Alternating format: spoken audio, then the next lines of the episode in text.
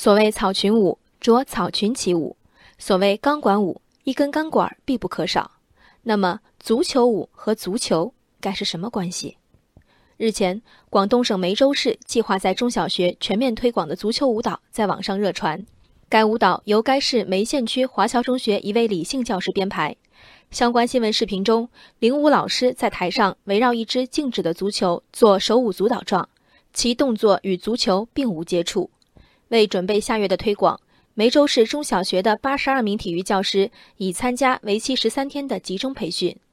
针对网友质疑，梅州市教育局回应：梅县区华侨中学排舞项目是省教育科研课题，去年完成了结题验收。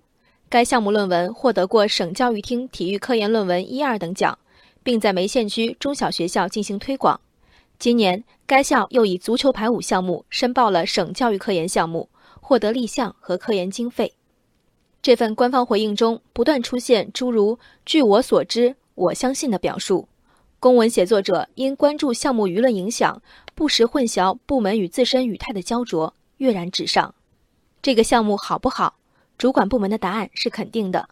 理由一：该排舞节目在梅县区田径运动会上进行了大型团体节目表演，得到了同行的肯定和普遍的欢迎。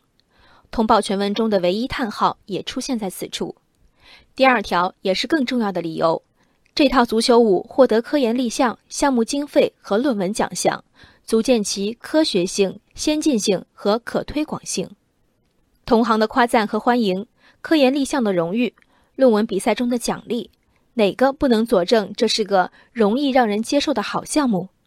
问题是，同行的场面话可作为专业评语吗？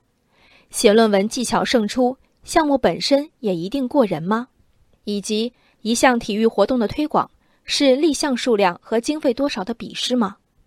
华侨中学曾练习过足球舞的毕业生在一则受访视频中称，身边的同学都不愿意学这个舞，觉得特别丢脸。青春期的孩子大抵是爱面子的，曾记否？我们扭扭捏捏套上不合身的校服，站在操场上。不愿把广播操的每个动作做到位，而今的足球舞，目测尴尬程度更胜少年眼中的广播操，因为从网上流传不多的视频资料判断，这段舞其实更像一种特殊的集体舞——广场舞。那些丑的、不酷的、会引发嘲笑的，在学生时代被大多数同龄人厌恶的，被一部分人作为了长大后立项的依赖。我们以足球之名设计一项集体活动。是为让我们的孩子远离孱弱和近视，还是为写出更多论文、获得更多项目和经费？